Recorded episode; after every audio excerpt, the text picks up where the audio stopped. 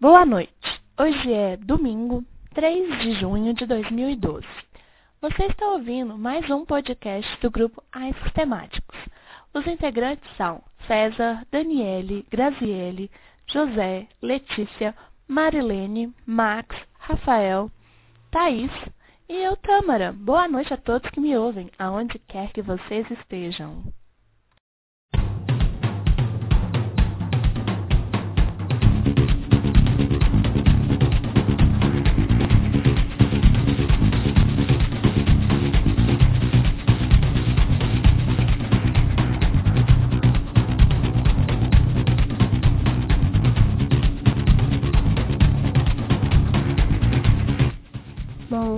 Agora teremos a Graziele e a Daniele falando sobre computação nas nuvens.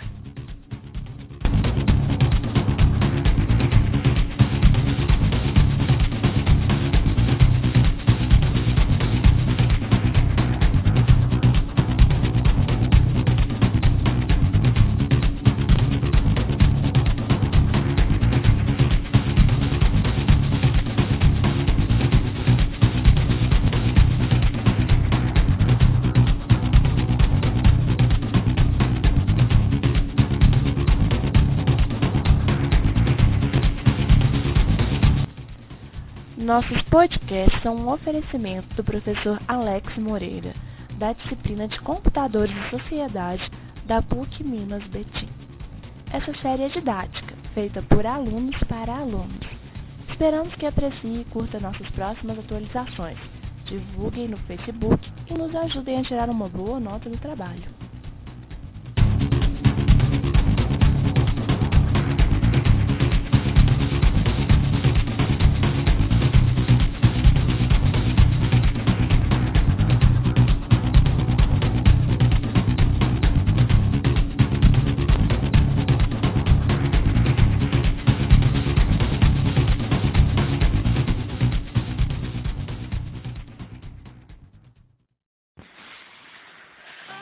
Bom, hoje a gente vai falar um pouco sobre computação nas nuvens. Bom, a grande tendência do momento é esse termo computação nas nuvens. É, esse termo surgiu pelo fato de a computação estar mudando de rumo.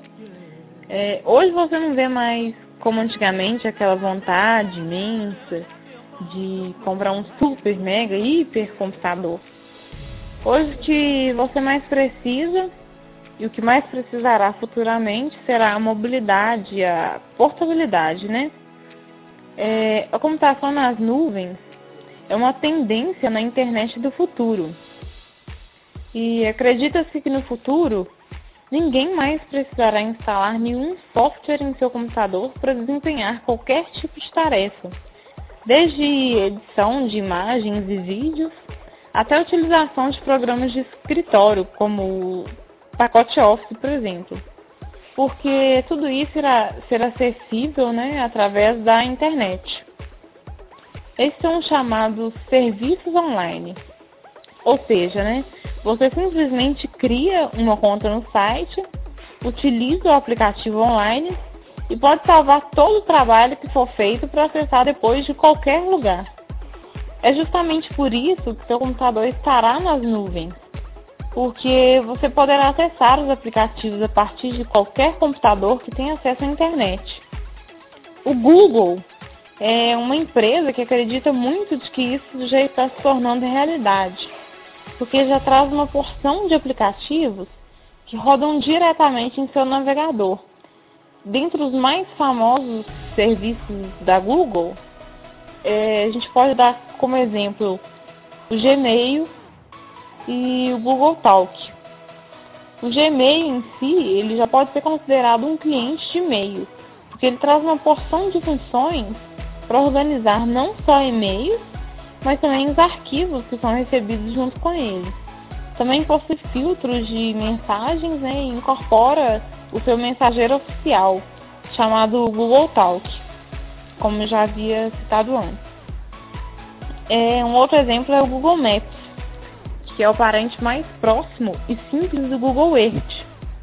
É, através dele, você pode também navegar para qualquer lugar do mundo, digitando uma referência. Além disso, ele permite que você crie trajetos para andar de carro pela, pela cidade, partindo de um ponto e tendo uma certa localização como destino. Bem parecido com o Google é, Earth, que é, a gente consegue ver através de satélite imagens de todo o planeta, né? É, a gente tem também aí um outro exemplo, o Google Docs, que tem uma porção de ferramentas no estilo Office, é, onde você pode acessar um ótimo processador de texto, uma ferramenta para planilhas e até mesmo criar e visualizar apresentações de slides, como o PowerPoint, por exemplo. É, o iGoogle, que mesmo que o nome tenha uma estranha semelhança com produtos da Apple, o iGoogle não tem nenhuma relação com a empresa do Steve Jobs, que é a Apple, né? Na verdade, é um simples site que reúne os principais serviços que o Google já oferece para um acesso fácil e rápido, como se fosse um desktop. É, você pode, por exemplo, incorporar o Google Agenda, o Gmail, o Google Notícias ou o YouTube na sua página, todos ao mesmo tempo, com um resumo de novas atualizações. É uma ótima ideia, né? E esses são apenas os exemplos mais simples do Google. A cada dia, a Google nos surpreende né, com seus novos serviços online. Entretanto, há uma variedade realmente enorme de tipos de aplicativos que já estão nas nuvens, incluindo desktops inteiros, que também têm seus aplicativos como se fosse um sistema operacional inteiro online. E assim você envia seus arquivos para esses sistemas online e pode acessá-los a partir dele mesmo. E é devido ao grande interesse no investimento do Google em relação à computação nas nuvens que começamos a pensar.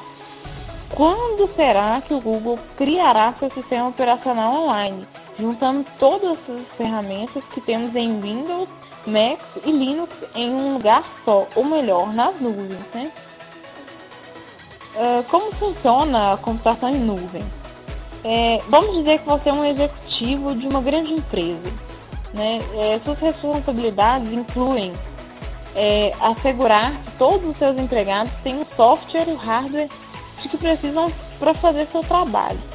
Comprar computadores para todos não vai ser o suficiente.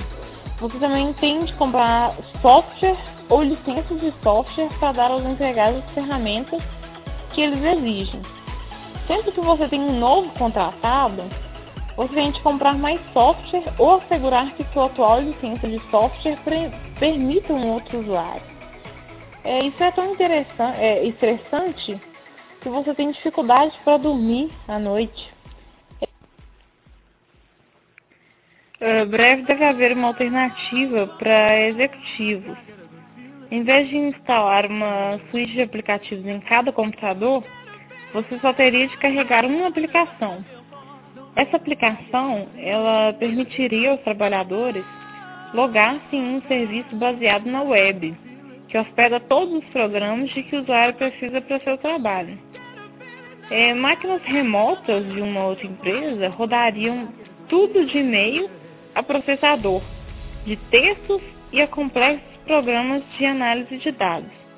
Isso é chamado de computação em nuvem e poderia mudar toda a indústria de computadores.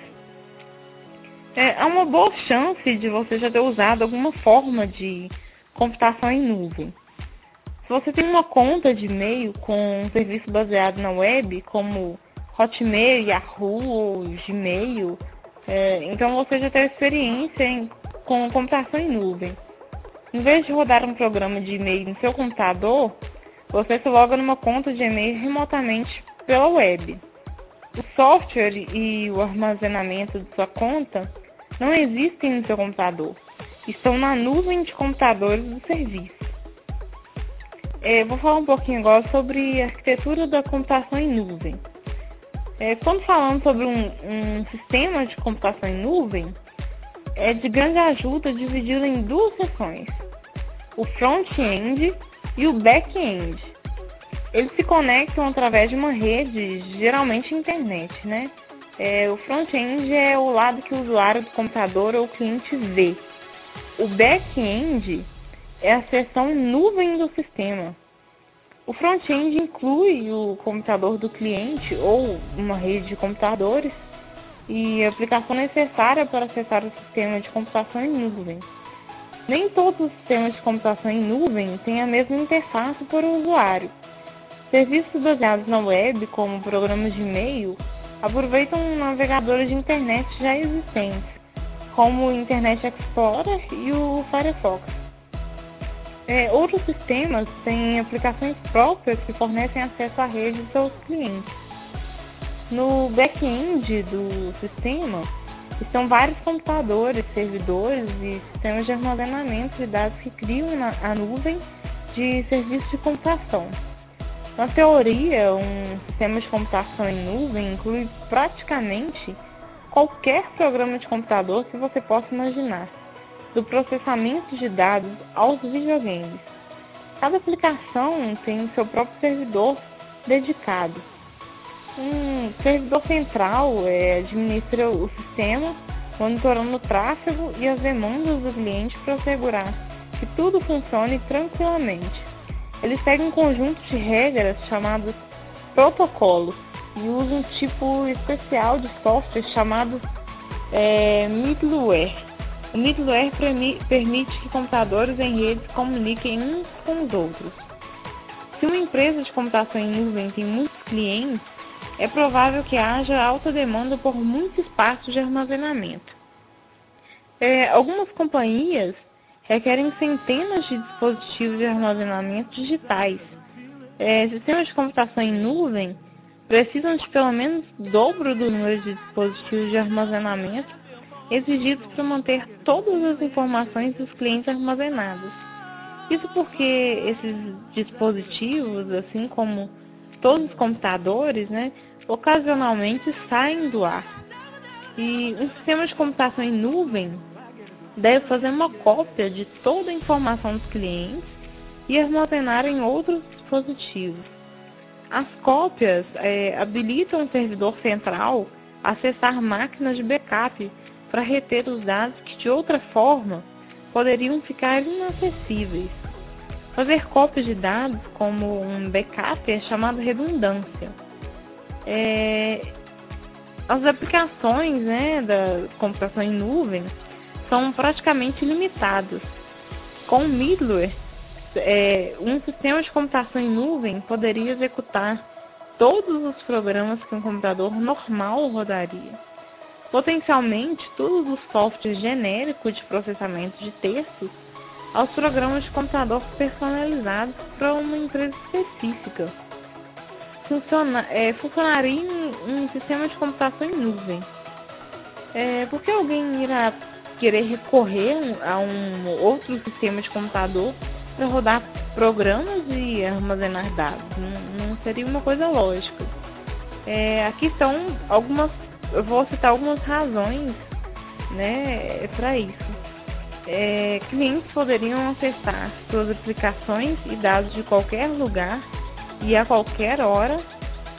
Eles poderiam acessar o sistema usando qualquer computador conectado à internet os dados não estariam confinados em um disco rígido no computador do usuário ou mesmo na rede interna da empresa.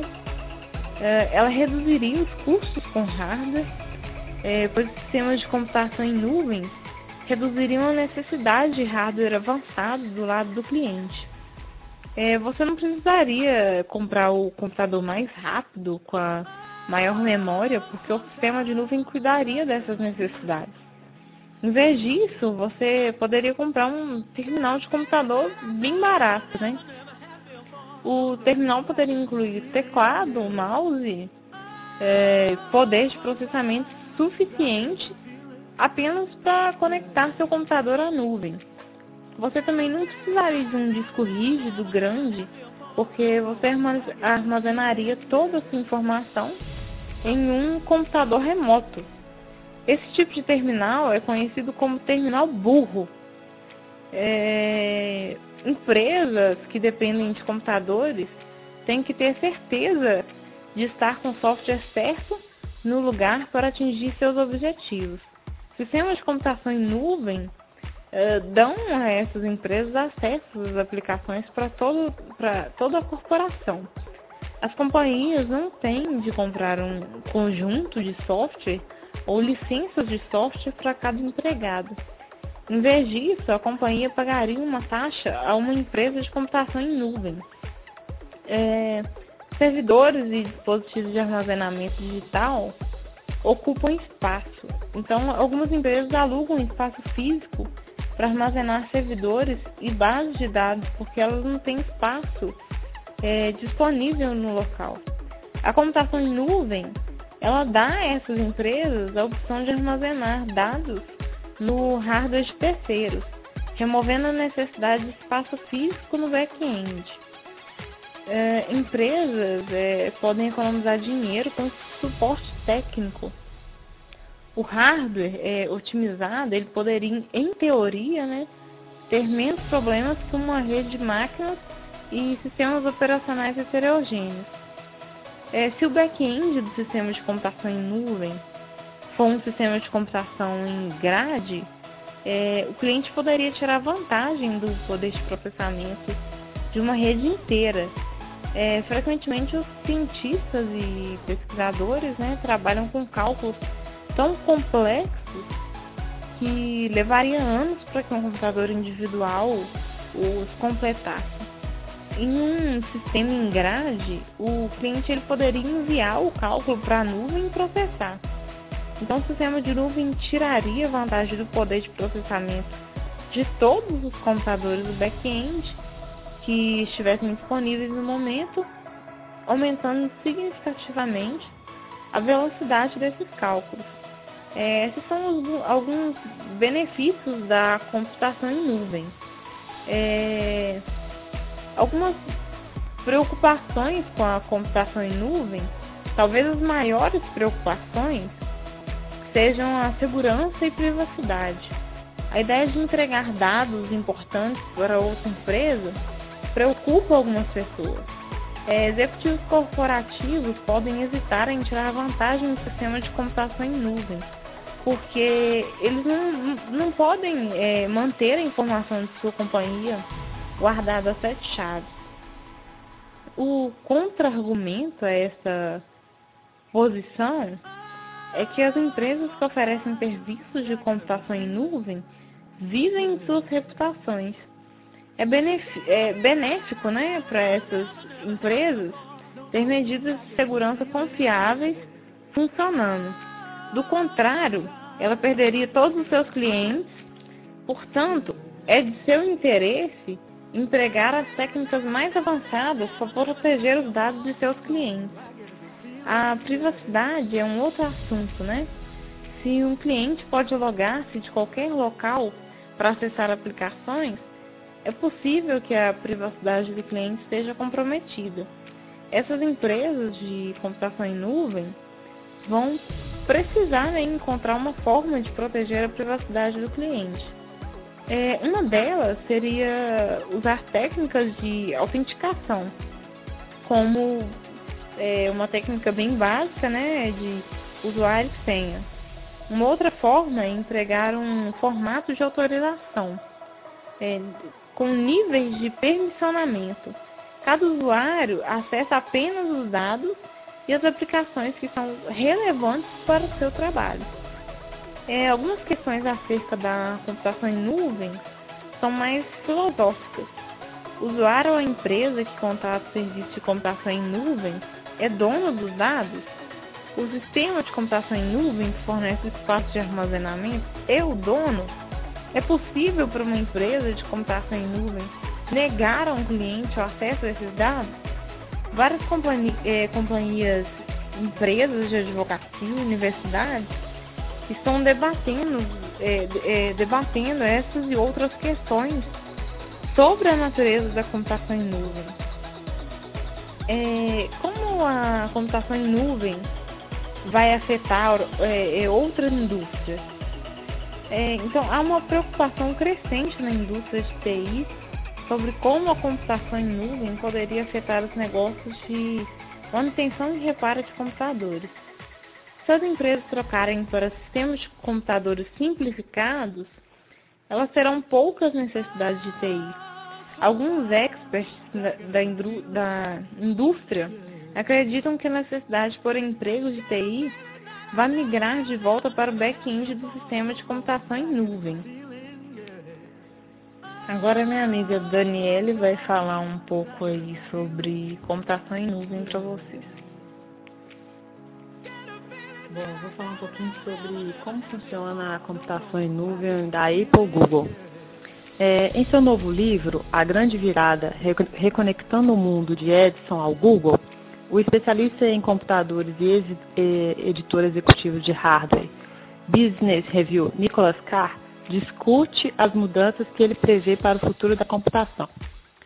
Uma das alterações mais dramáticas será a transição para o conceito de computação em nuvem, sob o qual os aplicativos e arquivos ficaram armazenados em um imenso supercomputador, ou rede central, e os usuários obteriam acesso aos seus arquivos usando computadores mais enxutos e menos sofisticados né, do que as máquinas atuais. A ideia da computação em nuvem certamente não é novidade. Larry Ellison, da Oracle, lançou a New Internet Computer, NIC, em 2000, para estimular o avanço da indústria nessa direção. O conceito é bastante simples. Em sua mesa, você teria um computador de custo muito baixo, com apenas processador, teclado e monitor. Não haveria disco rígido ou drive de DVD e CD. A máquina estaria conectada à internet e teria acesso a um supercomputador central, que hospedaria todos os programas e arquivos. No entanto, a ideia era prematura. As vendas da ANIC foram muito baixas, provavelmente devido à escassez de banda disponível nos Estados Unidos. A empresa fechou as portas em 2003, mas por volta de 2006, quase 75% dos domicílios norte-americanos dispunham de acesso doméstico em banda larga. Será que uma parceria entre o Google e a Apple poderia tomar a computação em nuvem um fenômeno generalizado? E caso a ideia avance, o que a Apple e a Google teriam que ganhar com ela? A maior questão de todas, caso um computador desse tipo seja construído, alguém vai querer usá-lo? É, um Google de grande potência representa um número é, seguido de 100 zeros. O nome do Google deriva do desejo de seus fundadores de manter um registro sobre o imenso volume de informações disponíveis na internet. À medida que a empresa crescia, ela começou a oferecer mais serviços do que simples buscas na web. Por meio de inovações desenvolvidas internamente e aquisições de outras companhias, o Google criou o que hoje conhecemos como Google Docs. Um pacote de aplicativos disponíveis via web que incluem processador de texto, programa de planilhas e programa de apresentações, com o Gmail, isso coloca o Google em concorrência direta com a Microsoft. E ao contrário do Office, o Google Docs tem custo zero. Os serviços hospedados são uma espécie de aplicativo que poderia ocupar posição central em um sistema de computação em nuvem, o que representa apenas uma das razões para que seja perfeitamente viável que o Google representasse o parceiro perfeito de infraestrutura em uma aliança com o produtor de hardware. A máquina do Google, na verdade, uma rede de máquinas, né, oferece impressionante poder de computação e também de capacidade de reserva. O Google já armazena backups múltiplos de informações em seus equipamentos. E se uma parte da máquina apresenta defeitos, pode ser substituída por outra sem quaisquer perda de informação. Usar um computador em nuvem hospedado na imensa infraestrutura do Google libertaria o usuário da necessidade de levar arquivos com ele. Nada de pendrives, discos rígidos, laptops, CDs, DVDs e outras formas removíveis de mídia. O usuário poderia trabalhar em um projeto de casa, né, dentro de casa, do escritório ou em um aparelho portátil, enquanto estivesse em movimento. Com o computador em nuvem, o usuário provavelmente não pagaria por software. Usando aplicativos hospedados no servidor, a máquina local teria todo o software de que precisaria para trabalhar sem precisar armazená-lo localmente. Não seria preciso atualizar o software quando surgem as novas versões. E todos os participantes da nuvem usariam o mesmo software, o que evitaria problemas de compatibilidade. Mas o que isso representa para os homens dos negócios que precisam viajar a trabalho? Um computador em nuvem requereria conexão com a internet e os aviões atuais não oferecem essa capacidade, ainda que existam linhas aéreas né, que planejam oferecê-la. A pessoa então seria obrigada a passar o tempo lendo ou assistindo a um filme durante o voo. O usuário também teria de confiar a Google ou a qualquer outro provedor a guarda de seus documentos. Muitas empresas não permitem que seus documentos internos sejam utilizados por pessoas do lado de fora de seus firewalls. Será que eles mudariam de ideia se a maioria dos negócios fosse produzido sobre um modelo de computação em nuvem? Do, um dos grandes problemas né, gerados pela criação de um computador em nuvem seria o volume de eletricidade requerido para fazê-lo funcionar. O Google construiu seu centro de dados em Dallas, Oregon, devido ao acesso de alta velocidade, de alta velocidade à internet, propiciado por linhas de fibra óptica devido à proximidade da, da represa de Dallas.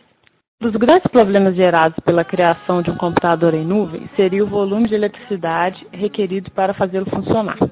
O Google construiu um, é, seu centro de dados em DD, Oracle, devido ao acesso de alta velocidade à internet, propiciado por linhas de fibra óptica e devido à proximidade da represa Dallas.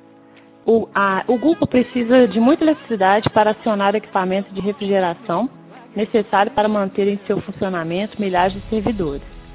Os dois edifícios do tamanho de um campo de futebol abrigam cada um uma central de refrigeração de quatro andares de altura. Caso o Google ainda não seja capaz de oferecer o poder de processamento necessário para acionar um sistema mundial de computação em nuvens, é certo que está a caminho de adquirir essa capacidade. Mas por que a empresa formaria uma parceria com a Apple para fornecer hardware ao usuário final?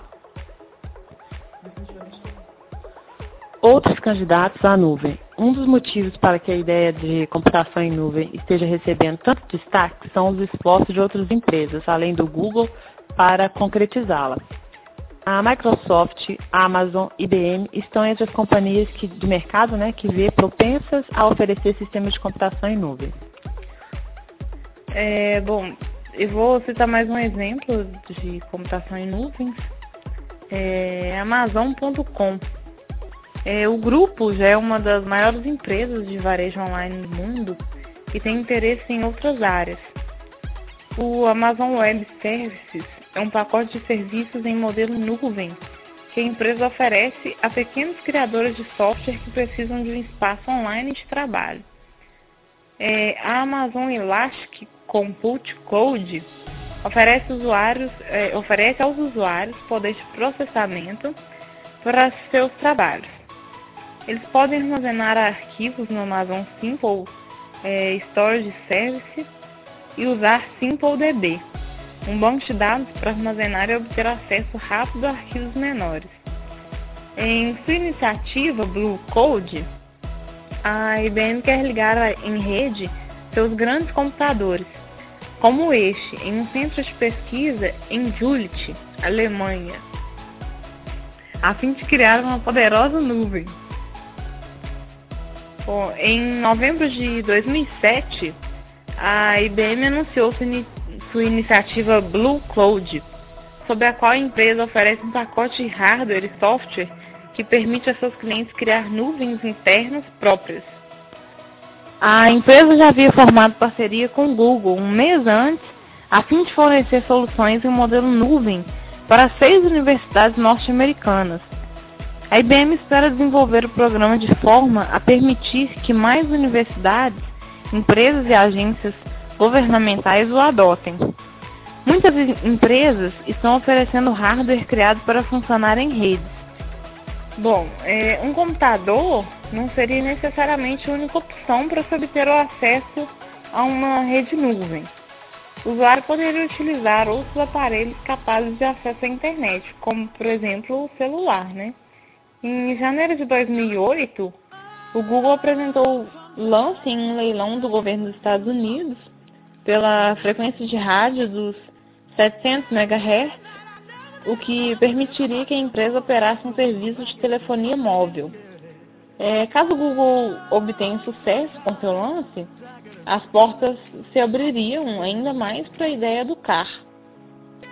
O Google argumentava que as frequências deveriam estar abertas a acesso por toda uma gama de aparelhos e o governo atendeu a esse pedido. O espectro, o espectro estará aberto a acesso assim que os lances superarem um mínimo de 4,6 bilhões de dólares. É, a despeito do entusiasmo de Carr, que afirmou em seu blog que esperava que a parceria Google-Apple começasse a dar frutos dentro de meses e não anos. Não houve anúncio formal de qualquer das duas empresas quanto a isso. Mas em janeiro de 2008, a Apple anunciou um novo produto que, de muitas maneiras, assemelha-se a um aparelho para computação em nuvem. É, na feira Macworld, em São Francisco, o presidente da Apple, Steve Jobs, revelou o aparelho mais próximo já desenvolvido de um equipamento para conexão em nuvem, o MacBook Air. O computador tem menos de 2,5 centímetros de espessura e Jobs tirou o modelo de exibição de um envelope comum de escritório ao apresentá-lo. Ao apresentá-lo. É, para produzir uma máquina assim fina, os engenheiros da Apple sacrificaram o drive óptico e algumas conexões, entre as quais a de Ethernet. A bateria teve de ser incorporada de uma maneira que impede que o usuário a remova sozinho. Diferente de um computador cliente, o MacBook Air dispõe de um disco rígido, quer em formato tradicional, quer em formato solid state. É, mas por enquanto, Google e Apple não formaram parceria oficial por um aparelho de computação em nuvem. O MacBook Air não está vinculado apenas aos serviços Google de armazenagem e ao software oferecido online pela empresa. Como funcionam os mecanismos de busca pela internet? É uma boa notícia sobre a internet, seu componente mais visível, a World Wide Web, que é o conhecido www, né? É que existem centenas de milhões de páginas disponíveis esperando para apresentar informações em uma impressionante variedade de tópicos. A má notícia sobre a internet é que existem centenas de milhões de páginas disponíveis, a maioria delas intituladas de acordo com os caprichos de seus autores, e quase todas elas acomodadas em servidores com nomes criptografados. É, quando você precisa saber um assunto particular, como sabe que páginas deve ler? Se você é como a maioria das pessoas, você visita um mecanismo de busca pela internet, por exemplo, é, o Google, KD, é, dentre outros, né? Os mecanismos de busca da internet são sites especiais na web, projetados para ajudar as pessoas a encontrar informações armazenadas em outros sites. Existem diferenças nas maneiras como os vários mecanismos de busca é, funcionam, mas eles todos realizam três tarefas básicas. Eles buscam na internet ou selecionam pedaços da internet com base em palavras importantes eles mantêm o índice das palavras que encontram e onde eles as encontram, e eles permitem que os usuários procurem palavras ou combinações de palavras localizadas nesse índice. Os primeiros mecanismos de busca mantinham um índice de algumas centenas de milhares de páginas e documentos e recebiam talvez mil ou duas mil pesquisas por dia. Hoje, um mecanismo de busca de ponta indexa centenas de milhões de páginas. Responde a dezenas de milhões de buscas por dia. É, nesse artigo, é, estamos mostrando como essas grandes tarefas são executadas e como os mecanismos de busca da internet reúnem esses pedaços para permitir que você encontre as informações das quais precisam na web. É, quando a maioria das pessoas fala sobre os mecanismos de busca da internet, elas de fato se referem aos mecanismos de, de busca da World Wide, Wide Web. Antes de a web se tornar a parte mais visível da internet, já existia um mecanismo de busca para ajudar as pessoas a encontrar informações na rede. Programas com nomes como Gopher e Art é, mantinham um índice de arquivos armazenados em servidores conectados à internet e reduziam drasticamente a quantidade de tempo requerida para encontrar programas e documentos. No final da década de 80, extrair o máximo valor da internet, da internet significava saber usar o Gopher, Art e Verônica e outros. É, hoje, a maioria dos usuários da internet limita suas buscas à web. Assim, limitaremos os mecanismos de buscas que se concentram no conteúdo das páginas da web. É, um começo tímido antes um mecanismo de busca, poder dizer a você onde o arquivo ou o documento está, ele deve ser encontrado. Para encontrar informações em centenas de, de milhões de páginas da web, o mecanismo de busca emprega robôs de software especiais, chamados aranhas, para construir listas de palavras encontradas nos sites da web. Quando uma aranha está construindo sua lista, o processo é chamado de rastejamento da web. É, existem algumas desvantagens em chamar parte da web de World Wide Web. Um grande conjunto de nomes aracnídeos para as ferramentas é uma delas. Para construir e manter uma lista útil de palavras, as aranhas de um mecanismo de busca precisam olhar várias páginas. Essa foi mais uma curiosidade sobre computação em nuvens. Até o próximo podcast. Mais uma vez, obrigada a todos os nossos ouvintes.